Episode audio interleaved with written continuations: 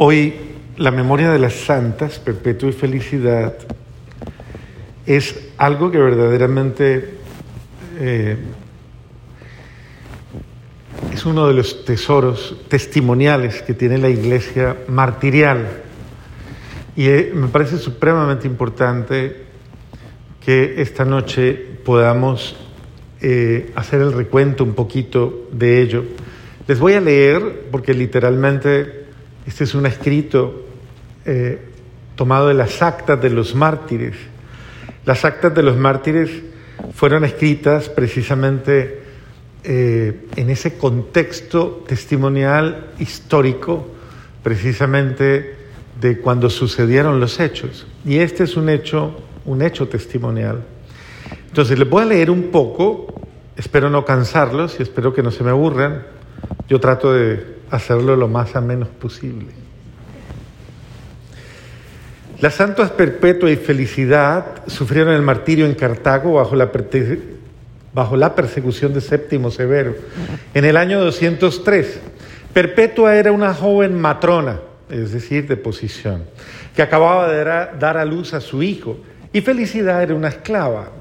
El relato de su encarcelación y martirio, escrito en buena parte por la misma Perpetua antes de morir, es uno de los testimonios más impresionantes y completos de las persecuciones romanas y del heroísmo de aquellos primeros cristianos. Allá en el estrado sucederá lo que Dios quisiere, pues has de saber que no estamos puestos en nuestro poder, sino en las manos de Dios. Las santas mártires, felicidad y perpetua, se encuentran entre las figuras más destacadas de los primeros siglos del cristianismo. Las actas del martirio han sido difundidas alrededor de la iglesia por muchísimo tiempo. ¿Ustedes las conocen? ¿Conocen esta historia? ¿No? Ok. No quiero que queden... Eh, la palabra es un poquito fuerte, pero es la verdad, ignorantes de esta realidad. O sea, es importante que lo conozcan. Murieron en Cartago el 7 de marzo del año 2003, del año 203. Bueno, hace poquito, ¿no? Año 203. Junto con tres compañeros, Revocato, Saturnino y Segundo. Buenos nombres para los nietos. Los detalles del martirio de esta santa de la iglesia norteafricana han llegado hasta nosotros gracias a la descripción genuina y contemporánea de eh, Séptimo Severo, que vivió en el año 193 al 211. Se prohibía a todos los súbditos del imperio bajo severas penas convertirse al cristianismo. A raíz de este decreto, cinco catecúmenos de Cartago, saben que son catecúmenos, ¿no? ¿Sí? Son los que han estado preparándose para el bautismo. Fueron capturados y llevados a prisión.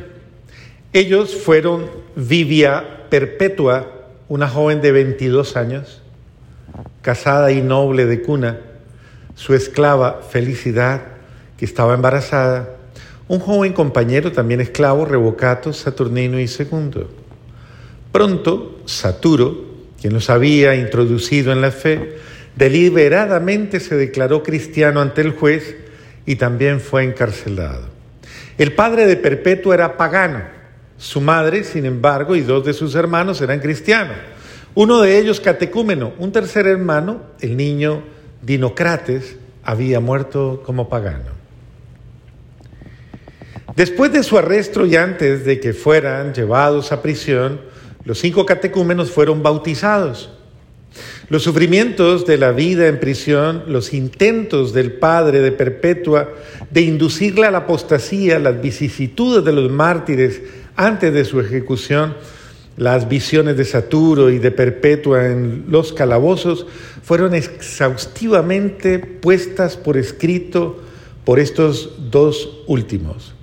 Poco después de la muerte de los mártires, otro cristiano añadió a este documento un relato de su ejecución.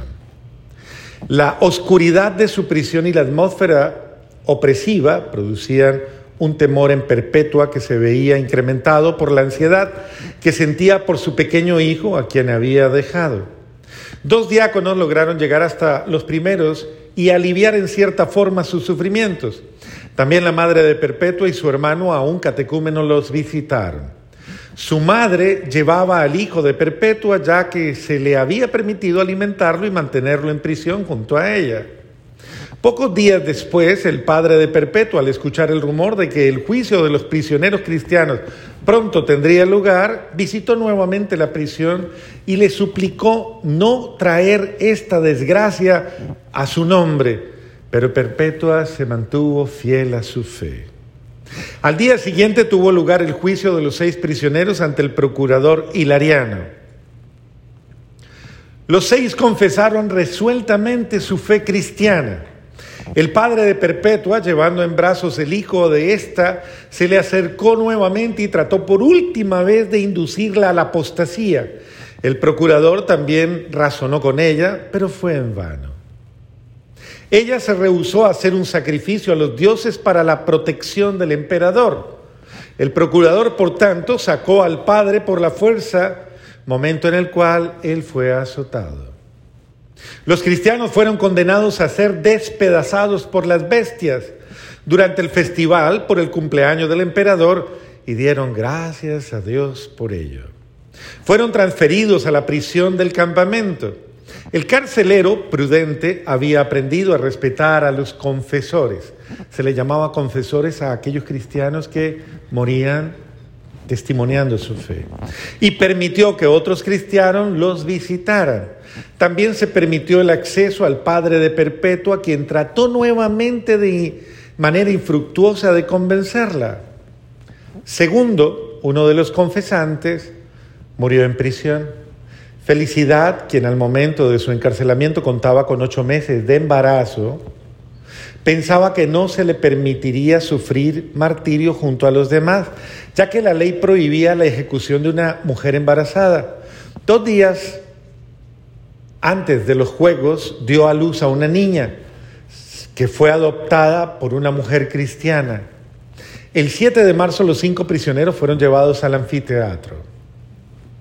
A petición de la muchedumbre pagana, primero fueron azotados, luego un jabalí, un oso y un leopardo se colocaron enfrente a los hombres y una vaca salvaje frente a las mujeres. Heridos por los animales salvajes, se dieron uno a otro el beso de la paz. Fueron pasados por la espada. Sus cuerpos fueron enterrados en Cartago. Su día de fiesta fue solemnemente conmemorado incluso fuera de África. Así los nombres de Perpetua y Felicidad ingresaron al calendario filocaliano, el calendario de los mártires. Y esta es parte de la narración.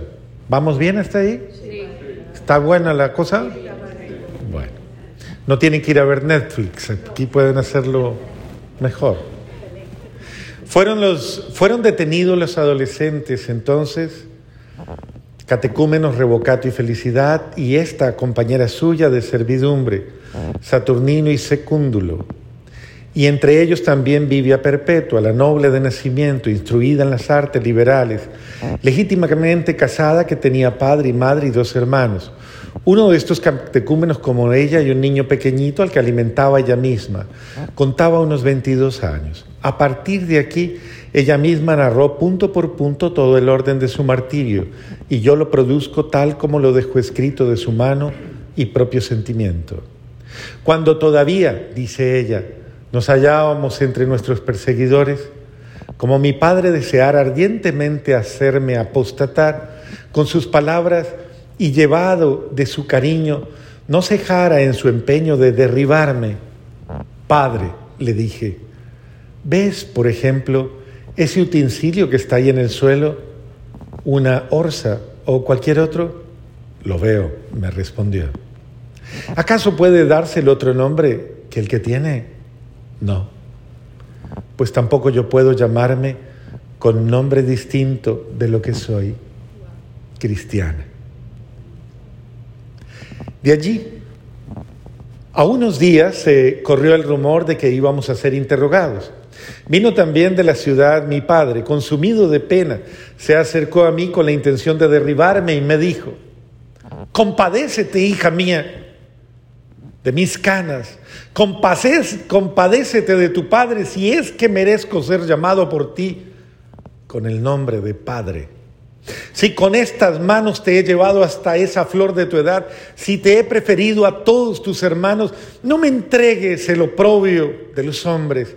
Mira a tus hermanos, mira a tu madre y a tu tía materna, mira a tu hijito que no ha de poder sobrevivir. Depón tus ánimos.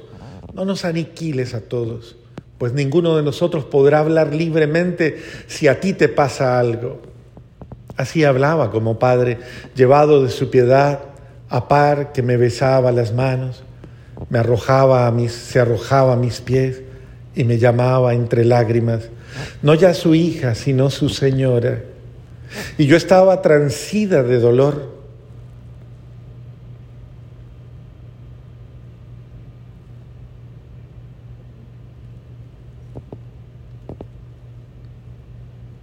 Perdón que me acabo de perder.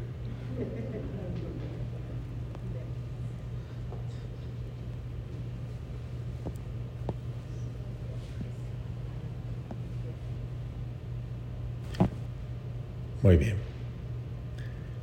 Y yo estaba transida del dolor por el caso de mi padre, pues era el único de toda mi familia que no había de alegrarse de mi martirio. Y traté de animarlo diciéndole, allá en el estrado sucederá lo que Dios quiere, pues has de saber que no estamos puestos en nuestro poder, sino en el de Dios y se retiró de mi lado sumido en la tristeza. Otro día, mientras estábamos comiendo, se nos arrebató súbitamente para ser interrogados y llegamos al foro o plaza pública. Inmediatamente se corrió la voz por los alrededores de la plaza y se congregó una muchedumbre inmensa. Subidos al estrado, interrogados por todos los demás, confesaron su fe. Por fin me llegó a mí el turno y de pronto apareció mi padre con mi hijito en los brazos y me arrancó del estrado suplicándome, compadécete del niño chiquito.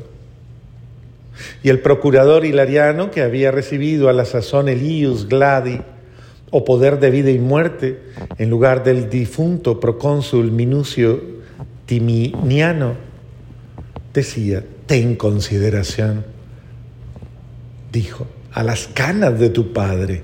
Ten consideración a la tierna edad del niño. Sacrifica por la salud de los emperadores. Y yo respondí, no sacrifico. Luego, ¿eres cristiana?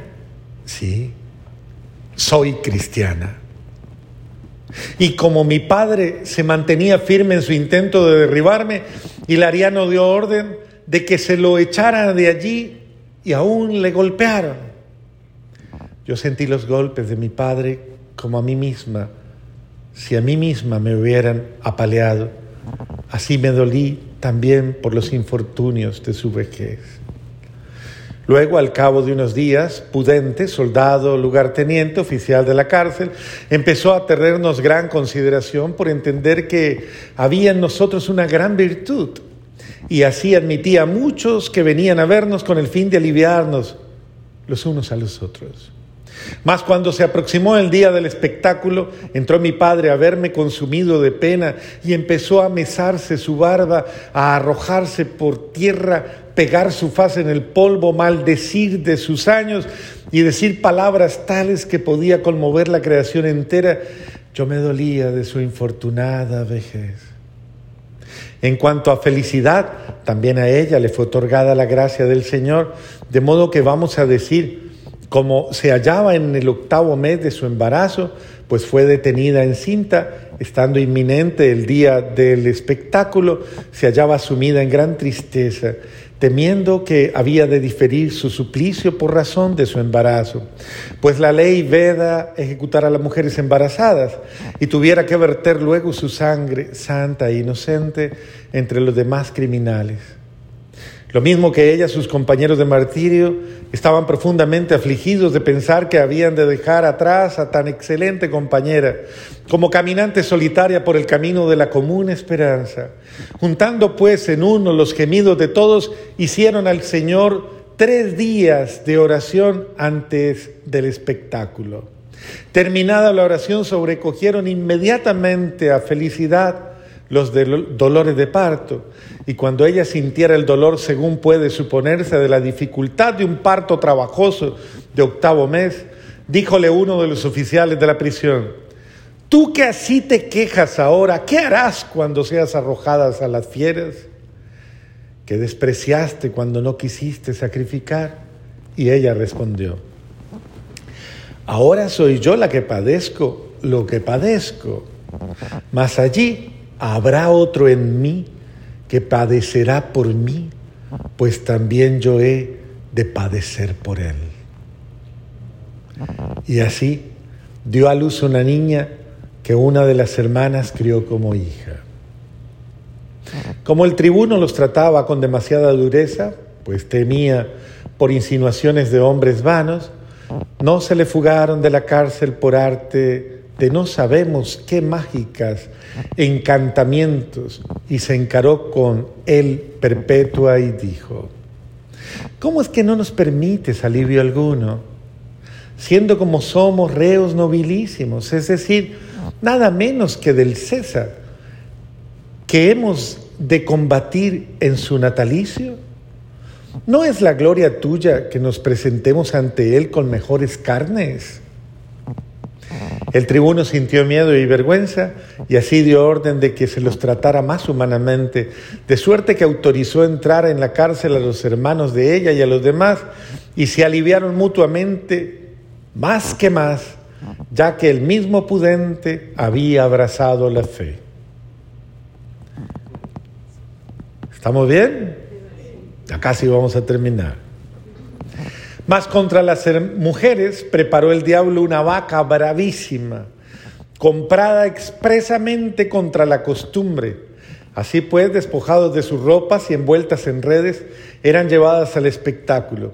El pueblo sintió horror al contemplar a la una, joven, delicada, y a la otra que acababa de dar a luz. Las retiraron, pues, y las vistieron con unas túnicas. La primera en ser lanzada en un alto fue Perpetua y cayó de espaldas, pero apenas se incorporó, sentada, recogiendo la túnica desgarrada, se cubrió la pierna, acordándose antes del pudor que del dolor.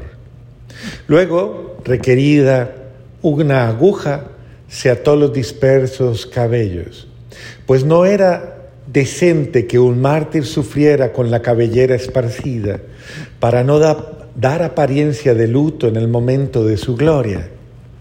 Así compuesta, se levantó y como viera felicidad tendida en el suelo, se acercó, le dio la mano y la levantó.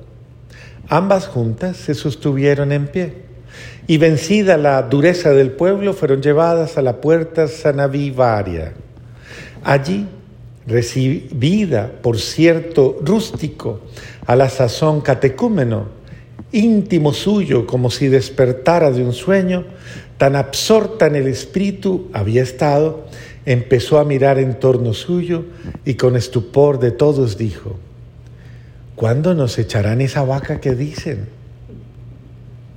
Y como le dijeron que ya se las habían echado, no quiso creerlo hasta que reconoció en su cuerpo y vestido las señales de la cometida. Luego mandó a llamar a su hermano, también catecúmeno, y le dirigió estas palabras. Permaneced firmes en la fe, amaos los unos a los otros y no os escandalicéis de nuestros sufrimientos. Mas como el pueblo reclamó que salieran al medio del anfiteatro para juntar sus ojos, compañeros del homicidio, con la espada que había de atravesar sus cuerpos, ellos espontáneamente se levantaron y se trasladaron donde el pueblo quería. Antes se besaron unos a otros a fin de consumar el martirio con el rito solemne de la paz. Todos, inmóviles y en silencio, se dejaron atravesar por el hierro.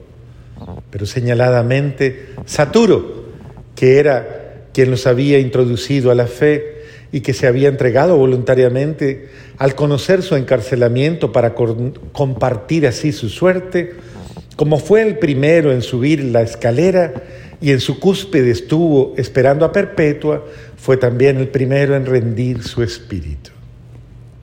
En cuanto a esta, para que gustara algo de dolor, dio un grito al sentirse punzada entre los huesos. Entonces ella misma llevó a su garganta la diestra errante del gladiador novicio. Tal vez mujer tan excelsa no fuera no hubiera podido ser muerta de otro modo, como quien era temida del espíritu inmundo si ella no hubiera querido. Oh fortísimos y beatísimos mártires, oh verdad, oh de verdad llamados y escogidos para la gloria de nuestro Señor, el que esta gloria engrandece, honra y adora. Debe ciertamente leer también estos ejemplos que no ceden a los antiguos para edificación de la iglesia, a fin de que también las nuevas virtudes atestiguen que uno solo y siempre es, el mismo Espíritu que obra hasta ahora esta santa obra. Y que Dios, Padre Omnipotente y su Hijo Jesucristo, Señor nuestro, a quien es claridad, potestad sin medida, sea la gloria por los siglos de los siglos. Acta de los mártires, número 419 y 440. ¿Alguna vez habían escuchado eso? Bueno, esto es para que lo tengan en cuenta. Las actas de los mártires recogen precisamente ese testimonio, ese primer testimonio de todos aquellos héroes de la fe. Héroes en el año 200, imagínense, el fervor tenía que ser tan grande, el fervor de, de toda la comunidad cristiana perseguida, señalada. Nadie quería ser cristiano desde la perspectiva de, que todo cristiano era amenazado de muerte. O sea, solo tenían que estar locos para dejarse llevar o dejarse seducir por una realidad que los ponía de frente a la persecución, al sufrimiento, a la tortura, al desprecio, a la muerte. O sea, y esto duró 300 años. 300 años duró la persecución. Y por eso las actas de los mártires traen testimonios impresionantes, desde los cuales uno puede ver esa gloria que manifiesta precisamente el Evangelio de hoy. Esa gloria, esa ser benditos de mi Padre por el heroísmo del amor, por el heroísmo del sacrificio, por el heroísmo de la fe. Ciertamente no es la limosna que nosotros la limosna que nosotros damos. Es el heroísmo de la entrega, el heroísmo del amor. Ante este heroísmo, todas nuestras realidades que justificamos eh, muchas veces de una manera a veces tan, tan, pues tan compleja, eh, quedan sin sentido. Los hogares que, que no luchan, las parejas que, que sencillamente en un momento de prueba salen corriendo. Los que reniegan de su amor a Dios o reniegan de la iglesia o reniegan de, miles de realidades por situaciones que no son esto, no, no, son, no son una amenaza a su vida. No implican, un, no implican un ápice de sufrimiento, no implican verdaderamente sacrificio. Entonces, es una fe, esta fe de los primeros mártires, de verdad que nos avergüenza, a mí personalmente me avergüenza, me avergüenza vivir tan cómodamente, personalmente me avergüenza la comodidad que tenemos, porque nadie nos está insultando por ser cristianos, ¿o sí? Nadie nos está despreciando, nadie nos está amenazando de muerte, nadie nos está arrebatando la libertad, nada. Somos cristianos pero somos cristianos desde una dimensión muy cómoda, muy tranquila. De hecho, incluso cuando alguien nos trata mal, alguien nos, nos, eh, nos sentimos más bien el derecho de defender en justicia nuestro, nuestro derecho. Y no sobrellevamos las contradicciones de esta vida, sino que tenemos, creemos que tenemos el derecho a, a, todo, a, renegar, a, a maldecir, a, e incluso hablar mal, ¿no? Entonces, pienso que, y por eso no quise pasar este día, porque a mí personalmente estas dos santas me han marcado toda mi vida, desde que conocí la historia de estas dos santas, y, no solamente ellas, sino muchos más héroes de la fe, me han confrontado toda la vida por el heroísmo, el heroísmo de la fe. Y nos implica que todos y cada uno de nosotros verdaderamente, eh, en un tiempo tan privilegiado como esto, comencemos a, tener actitudes heroicas, actitudes de fe heroicas por amor a quien amamos, por amor a Jesús. Actitudes heroicas son esas actitudes que asumen, eh, por ejemplo, prefiero eh, cualquier otra cosa antes que herir a un hermano, que ofenderlo, antes que eh, mentir, antes que criticar, antes que despreciar antes que, o sea, es el hecho del heroísmo de la fe, que verdaderamente es, el, es por amor a Cristo. A veces por un amor muy humano, y esto es una de las cosas que a mí personalmente me siempre me confrontó y por eso yo alguna vez se lo dije al Señor. Eh, a veces, si usted hace cuenta, usted ha llorado por, por muchas cosas por rabia, por orgullo, por frustración, por muchas cosas. Pero ¿cuántas veces hemos llorado nuestros pecados? ¿Cuántas veces he llorado el perder a Dios, el perder la gracia, el perder mi integridad? Y vamos perdiendo el sentido de, de lo sobrenatural. No nos duele pecar, no nos duele, no nos duele hacer daño, no nos duele y cuando a uno ya no le duele, eso quiere decir que su fe no le dice nada, no le habla. Su fe todavía no le estremece, no le conmueve. A estos héroes de la fe les estremecía el poder, por algún medio, eh, traicionar a Jesús. Traicionar la alegría de dar la vida por Jesús. Y cuando tú estás sumido en medio de situaciones duras, como alguien que no te quiere, alguien que te desprecia, alguien que te rechaza o alguien que te hace la vida imposible. Eso es dar la vida por Jesús y seguir amando a esa persona, o seguirla perdonando, o seguirla justificando. Eso es dar la vida, verdaderamente eso es dar la vida. Y en ese sentido cada uno de nosotros debería pensar cómo sería la vida nuestra de diferente si nosotros tuviéramos esa actitud sacrificial y nosotros verdaderamente respondiéramos bien por mal, bendición por maldición, y tuviéramos el heroísmo del amor, de saber dar la vida, incluso por quien me la quita.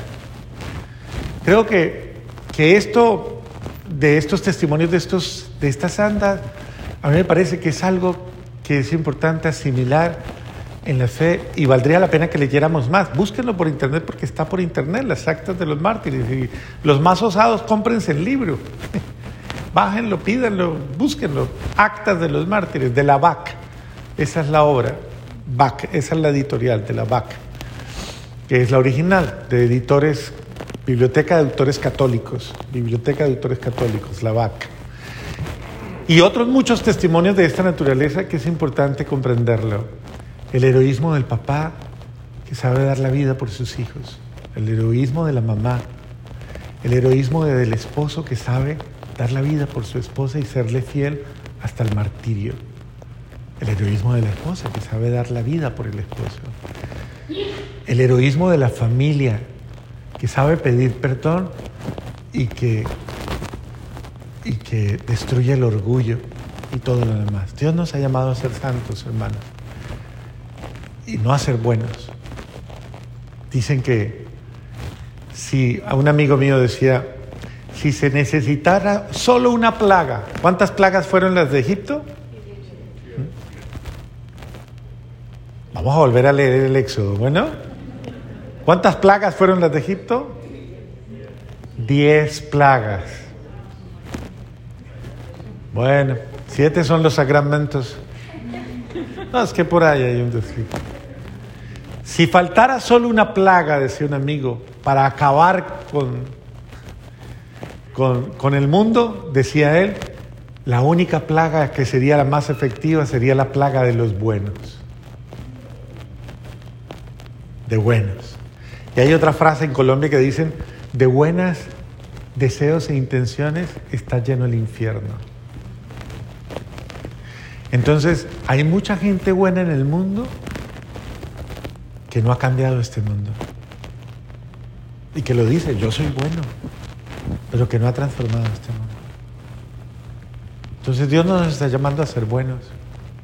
Usted se puede creer muy buena o muy bueno y sentir muy bueno, pero Dios no te está llamando, no me está llamando a mí a ser bueno. Nos está llamando a ser qué? Santos y perfectos. Mateo 5:48. Léalo o arranque esa hoja de la Biblia porque léalo o arránquela. Diga, no, eso no es verdad. Pero esa es la verdad. Mateo 5:48. Sean santos y perfectos. ¿Quiénes son los santos y perfectos? Los héroes en el amor. Los héroes en su fe. Los leales a su fe. Que nos inspiren e intercedan por nosotros estas dos santas de este día.